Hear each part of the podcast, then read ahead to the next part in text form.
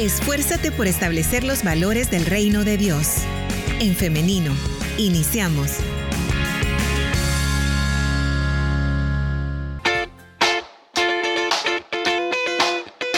Estamos de regreso con más de En Femenino y es momento ya de iniciar con la entrevista de esta mañana. Hoy tenemos ya lista con nosotras a la licenciada Brenda García para hablar acerca del tema que corresponde hoy, que es niñas y adolescentes en la Biblia. Así que damos la bienvenida a la licenciada. Adelante, ¿cómo está? Hola Liz, buenos días. Eh, un gusto estar nuevamente acá con ustedes. Un abrazo grande también para las personas que nos escuchan. Muy bien, como siempre es un gusto recibirla porque aprendemos en este espacio y así como nos dice una oyente Abigail, ¿qué vamos a aprender hoy? Excelente. Esta mañana pues vamos a hablar acerca de una temática este, que desde mi punto de vista es bastante necesario y una temática muy poco abordada, que es el tema de las niñas y adolescentes dentro de la cultura bíblica.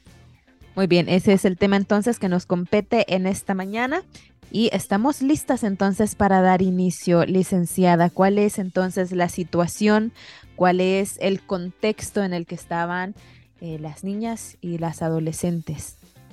Sí, eh, bueno, antes de iniciar quizás eh, más a profundidad la temática, eh, debemos de tener algunos aspectos en cuenta para poder hablar de esta temática. El primero es que pues la Biblia, ¿verdad? No es un libro que nos hable precisamente acerca de lo que es la niñez o la adolescencia.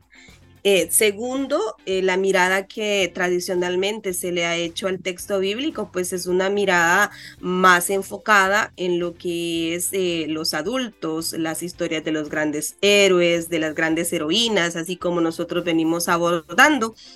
Y tercero es que desde donde nosotros lo vamos a ver y la importancia que yo rescato a la hora de hablar de esto es para que este se pueda reflexionar también teológicamente en nuestros espacios eclesiales sobre el tema de la niñez, que pues es un tema que está bastante en pañales porque no es hasta hace como dos décadas que se está eh, iniciando esta reflexión eh, o teología de la niñez como propiamente se dice. Así es que es con esas premisas nos introducimos a lo que es la temática de esta mañana. Excelente. Primero, pues, ay, disculpe, sí. Primero, este, vamos a ver entonces que en la niñez en la Biblia, pues existe como esa problemática, ¿no? De que en la Biblia, pues no es abundante ni clara tampoco lo que es la palabra eh, o el lenguaje con el que se refiere a la niñez en el Antiguo Testamento y en el Nuevo Testamento, porque existen varios términos eh, que se podían utilizar para referirse a la niñez. Pero, por ejemplo, y me disculpan el, eh, mi pronunciación del hebreo, pero bueno, en el Antiguo Testamento se utiliza el término yonek, que es como o describe a un niño de pecho y se utiliza únicamente 12 veces en el Antiguo Testamento. También los términos tab y olach que es como para referirse a pequeños, que aparece más o menos 42 veces en el Antiguo Testamento. Y el otro término que se utiliza también es el nahar, que es como un joven o un muchacho, que es el más usado eh, dentro de la cultura bíblica del Antiguo Testamento. Para el caso de las niñas y adolescentes, pues solo se utiliza un término que es el na'araj, que es el eh, femenino del término anterior, y que se usa para eh, eh, describir a una niña o un adolescente. Sin embargo, este término no se encuentra por ningún lado en el texto bíblico. Entonces, desde aquí, desde aquí tenemos ya también como una premisa para nuestra reflexión de esta mañana, porque ni la niñez propiamente está visibilizada, pero aún las niñas y las adolescentes es todavía más la problemática, porque no se refiere directamente a ellas. si nosotros nos vamos, si nosotros nos vamos al Nuevo Testamento, y como nosotros pues ya sabemos de que el Nuevo Testamento está escrito en griego koiné, a excepción del Evangelio de Lucas, que está escrito en griego clásico, pero lo que más se utiliza es el griego koiné, y aquí sí existen algunos términos para referirse también a la niñez.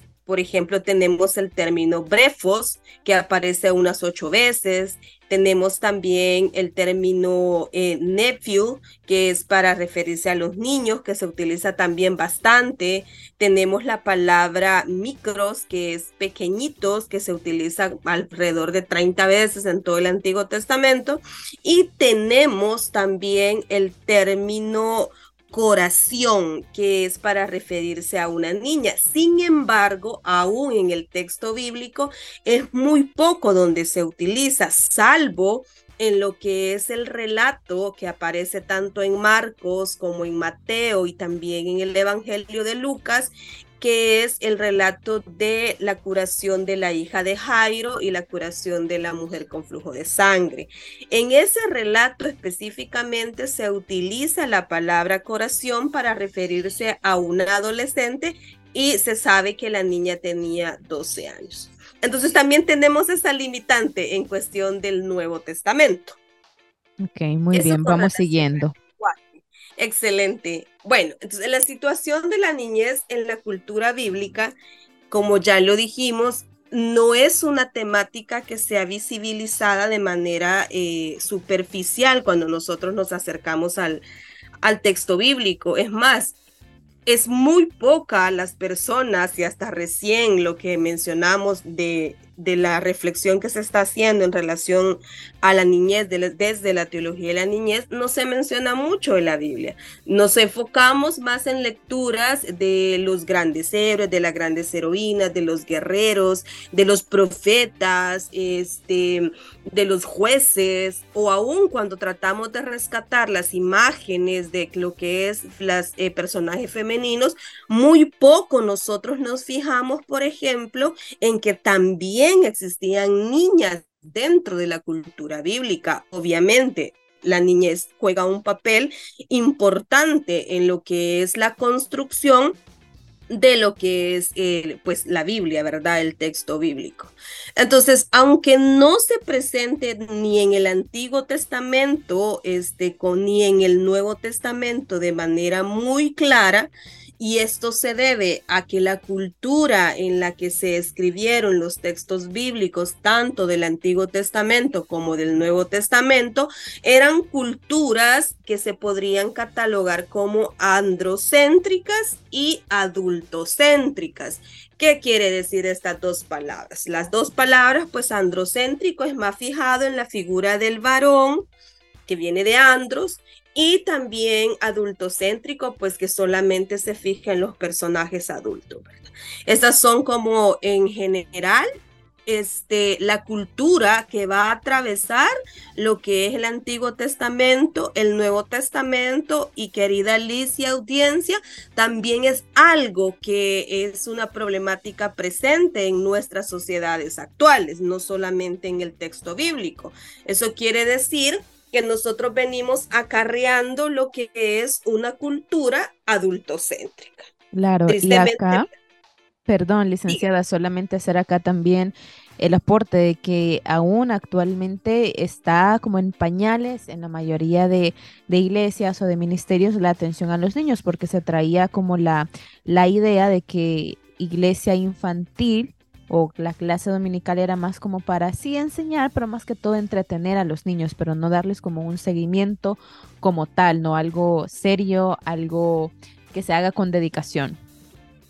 Totalmente, Liz. Y de hecho, esta es una problemática bien latente en los espacios eclesiales, pero no solamente en los espacios eclesiales, sino también este, a nivel social, porque bueno, recién en, la Declaración de los Derechos del Niño y de la Niña fue hasta 1948, si no me equivoco, un dato similar, este, en que se reconocieron los derechos de la niñez también es que el concepto de niñez actualmente va a diferir en mucho o en poco de la concepción que se tenía antiguamente. Por ejemplo, y para eh, seguir con nuestra temática, en la cultura del Antiguo Testamento, los niños eran considerados como parte de lo que es la propiedad del patriarca en el Nuevo Testamento viene siendo similar, solo que la institución de la familia ya va a estar supeditada a lo que es el pater family. En ambos casos, tanto en el Antiguo Testamento como en el Nuevo Testamento, si usted recuerda, la mayoría de los relatos bíblicos están enfocados sí en la descendencia, porque la descendencia también eh, era entendida como una bendición de Dios para aquellas personas. Por ejemplo, eh, hemos visto ya en, entrevistas pasadas cómo la esterilidad de algunas mujeres dentro del texto bíblico se veía como una maldición porque estaban regidos por los honores de código y vergüenza y la, y la esterilidad era vergüenza. La bendición y el honor era la descendencia, pero esta descendencia, Liz, estaba basada únicamente en que esa descendencia o el primogénito fuera un varón. Y eso tanto en el Antiguo como en el Nuevo Testamento. Muy poco se habla o nada se dice acerca de que se celebre, por ejemplo, el nacimiento de una niña. ¿Por qué? Porque las niñas eran consideradas propiedad del padre. De hecho, en el Deuteronomio, cuando se habla acerca de, que las propiedades a las mujeres se les cuenta como propiedad del padre de la de familia, pero se dice, aún el texto lo dice, y le pertenece este, la, la, la mujer, el asno y no sé qué y no sé cuándo, o sea, como una especie de cosificación también. Entonces el caso de las niñas es así, eh, todavía son más invisibilizadas por ser precisamente niñas. Eh, la descendencia estaba marcada por la progenitura y la progenitura tenía que ser de un varón. Claro. Y, y, acá por eso lo, lo, que mencionaba, ¿no? Que se trae como esta, eh, este enfoque adultocéntrico, nos mencionaba, ¿verdad? Uno de estos conceptos. Y acá quería terminar también con esto de, también, eh, bueno, felicitar y alentar a las iglesias y a los ministerios que están haciendo esta labor, que se están instruyendo y que están atendiendo, atendiendo a los niños con un trato preferencial, así como lo hizo Jesús. Pero bien, acá me estoy adelantando. Continuamos entonces con, con el tema. Sí, sí, sí, y justamente, la verdad, sí, Liz, es que, eh, bueno, eh, hay mucho que aprender en lo que es, bueno, la reflexión eh, teológica desde la niñez, es una temática urgente y necesaria, que gracias a Dios este, se está haciendo más y mejor en muchos de los espacios eclesiales y también en los espacios académicos, donde se, se maneja, donde se gesta lo que es la reflexión teológica. Pero sí es muy necesario este, tomar en cuenta de que actualmente el concepto de niñez que nosotros tenemos en las sociedades contemporáneas es muchísimo más integral de lo que fue aún en la Declaración de los Derechos del Niño y de la Niña, porque todavía se les consideraba en esta declaración como seres como incapaces, así como depósitos que tenían que ser solo llenados, pero que no eran seres humanos completos.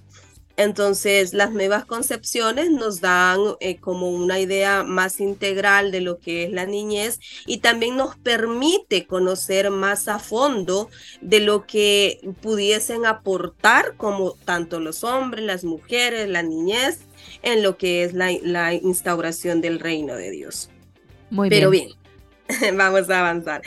Eh, bueno, como nuestro enfoque es, este, nuestras pláticas vienen enfocadas pues en, en las niñas y adolescentes, en las mujeres, que es nuestra tarea, entonces no podemos obviar que dentro de los textos bíblicos también existen formas de violencia cuando se refiere a lo que es la niñez de manera general, ¿verdad? En la Biblia.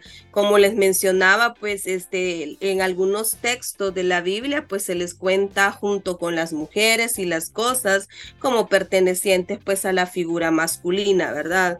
Algunos textos bíblicos, por ejemplo, de la literatura sapiencial, en los que se propone que la educación de los niños y la niña vaya acompañada del castigo físico, por ejemplo, y esto es preocupante, Liz y querida audiencia porque muchas personas, miembros de nuestras iglesias, de nuestras comunidades de fe, atendiendo a este versículo que está en los proverbios, proverbios de que castigarás a tu hijo con vara, hacen uso de la violencia para entre paréntesis, educar a sus niños, a sus hijos. Entonces, esto se debe a interpretaciones literalistas del texto que deberían de ser este, desestructuradas para tener un enfoque distinto de esta literatura sapiencial. También los niños y las niñas pues eran propiedad absoluta del padre quien podía disponer de ellos a su beneplácito. Em, el niño, hasta que no llega a la mayoría de edad, era igual que un esclavo. Imagínese, la fecha de su emancipación dependía de la voluntad del padre.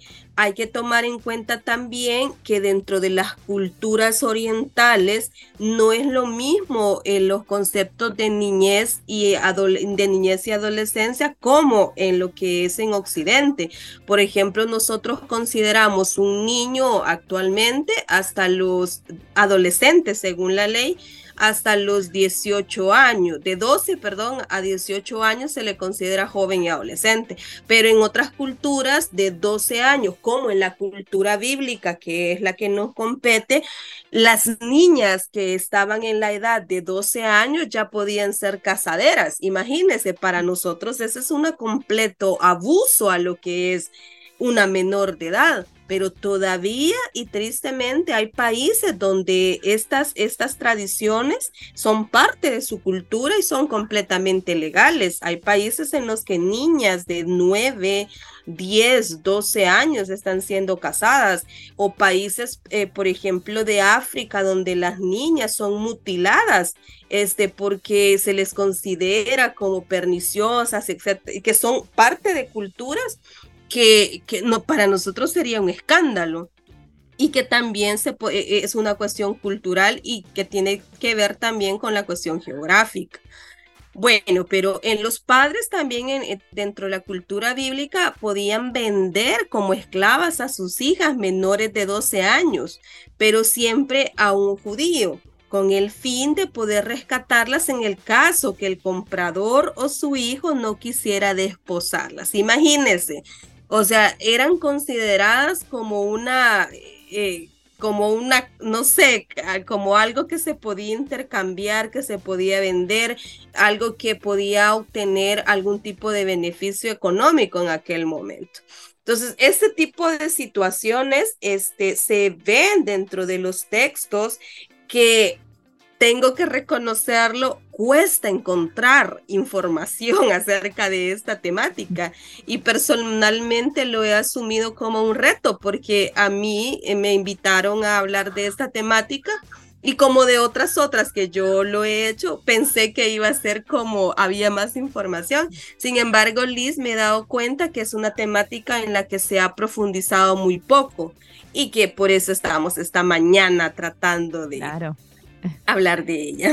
Claro, muy importante y, agradecemos, licenciada, eh, que, que, se abran estos espacios y que usted ponga sobre la mesa este tipo de, tópicos que honestamente no mucho nos gusta tampoco tocarlos o adentrarnos en ellos porque y acá lo, lo, quiero mencionar también para que por si alguien de nuestra audiencia dice, pero bueno, estamos hablando de la Biblia, ¿cómo van a estar hablando de la Biblia de esta manera, no? Sí, claro que sí. De ninguna manera es que nosotros estemos, eh, bueno, nosotras tratando de, de, sacar de contexto lo que dicen eh, pues los relatos bíblicos, pero sí, y la línea que nosotros tenemos en esta entrevista ya de hace casi tres años, es precisamente eso, tener un acercamiento al texto bíblico con, con herramientas que nos permiten este, sacar el verdadero mensaje y hay algo que no tenemos que perder em, de nuestro horizonte, querida Liz, y es que el texto bíblico desde el Antiguo Testamento hasta el Nuevo Testamento está marcado por lo que es eh, el mensaje de Dios para la humanidad, que es un mensaje que como en el mismo Éxodo se, relata, pues es un mensaje de salvación y de liberación. Entonces, este mensaje también, esa salvación esa liberación, pues llega cuando nosotros tenemos un acercamiento eh, más serio al texto y nos permite conocer más y mejor lo que Dios quiere para nosotros y para nosotras, ¿verdad? Claro. Así es, entonces continuamos con este tema, con eh, el avance de, este texto que nos ha compartido licenciada.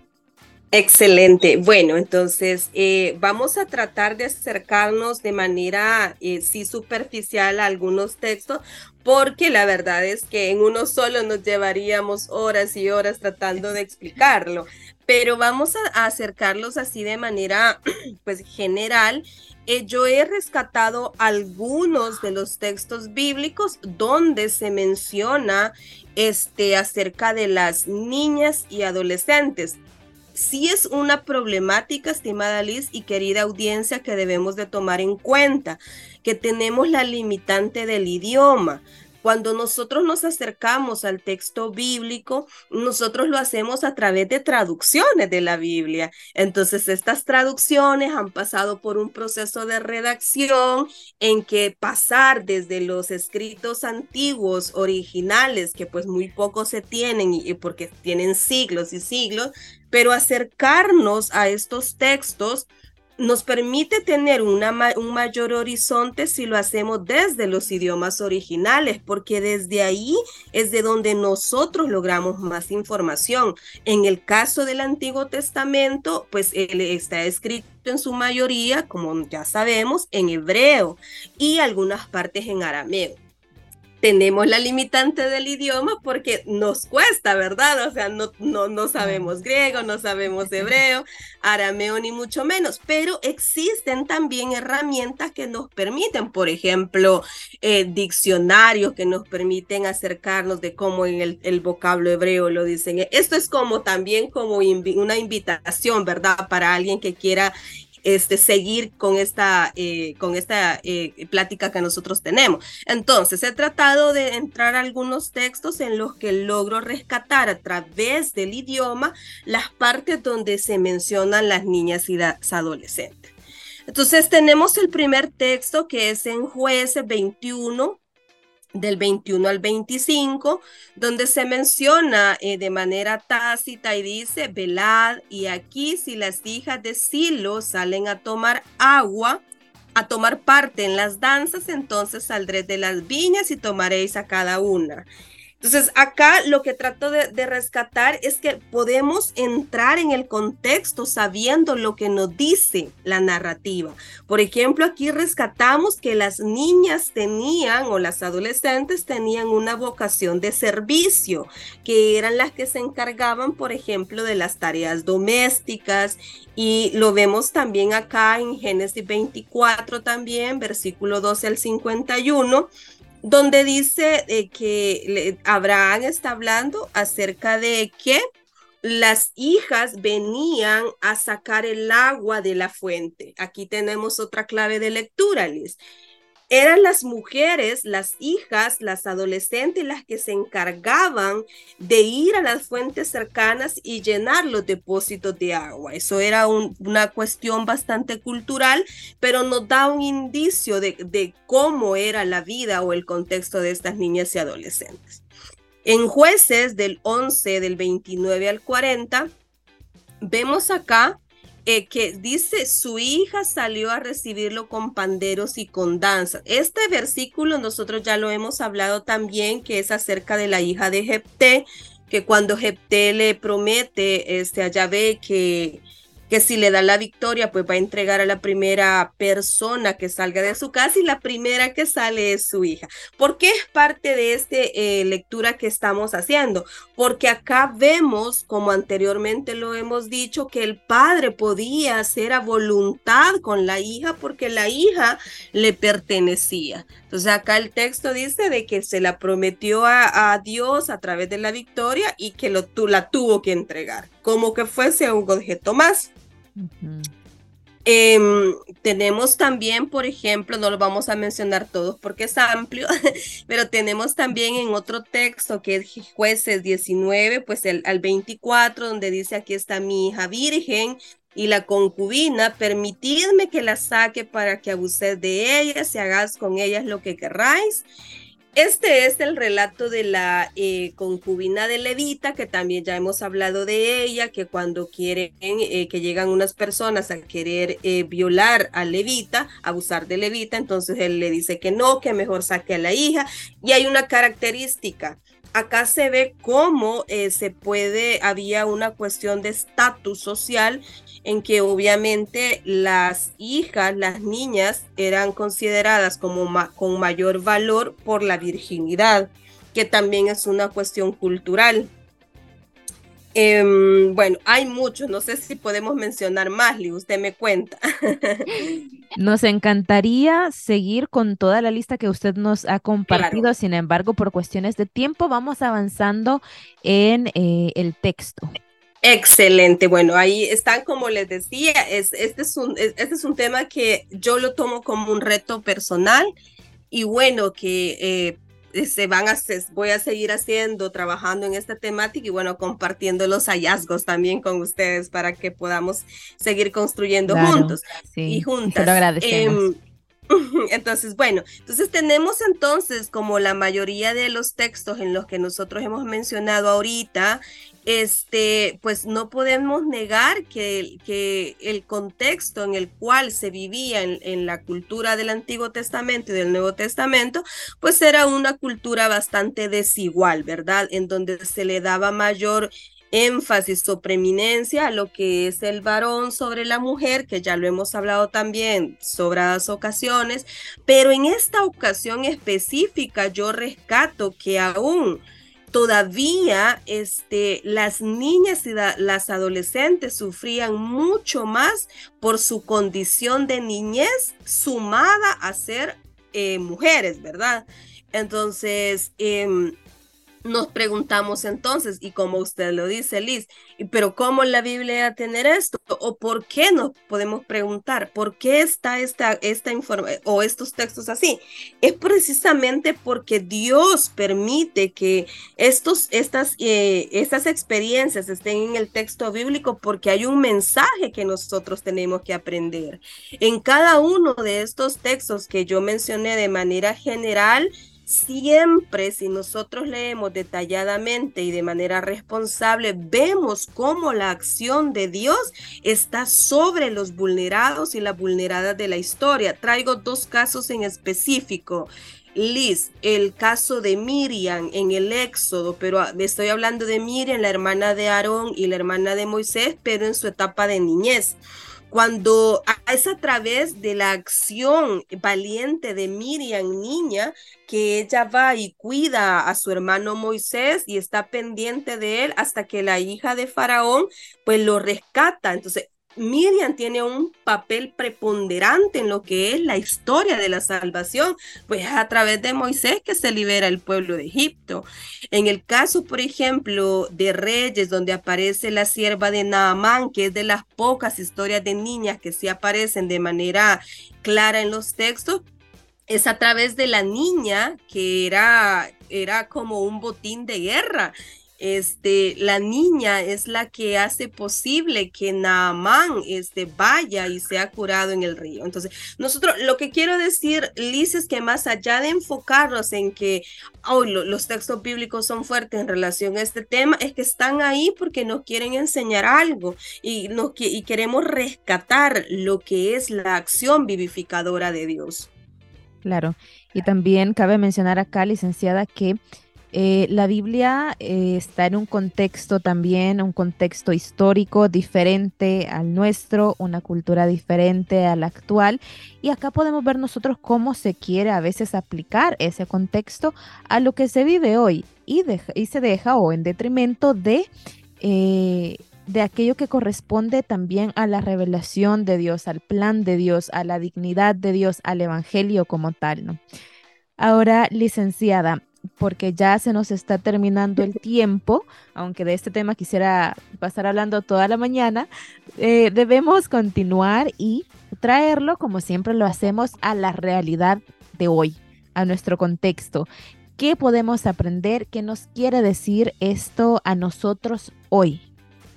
Sí, muchas gracias, Liz. Eh, bueno, eh, definitivamente lo primero es que existe una grave problemática que es latente en nuestras sociedades. No somos la única sociedad, sino que lo vemos desde las culturas antiguas, como usted eh, lo acaba de decir, de una manera bastante clara. Los contextos y las configuraciones de las sociedades a nivel global han venido marcando este, el comportamiento y ese comportamiento siempre ha tenido como relaciones desiguales entre varones, mujeres y en ese caso la niñez. La niñez ha sido como de de, los eh, grupos poblacionales más afectados y lo sigue siendo hasta la fecha, ¿verdad?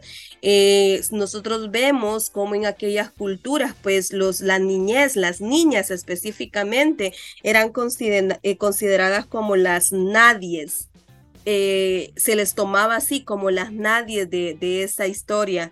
Sin embargo, este, vemos como a través de una lectura del texto bíblico nosotros vemos que no es que sean nadie, sino que son piezas fundamentales en lo que es la historia de salvación que nos atraviesa a todos y todas. Entonces, ¿qué, ¿de qué nos sirve conocer estos textos? Yo creo que nos sirve eh, de manera eh, general para que nosotros podamos visibilizar en los textos bíblicos a todos estos grupos poblacionales, a los niños, a los adolescentes, a, los a la ancianitud, que también es un tema que podríamos abordar en otra ocasión, a las mujeres y todos.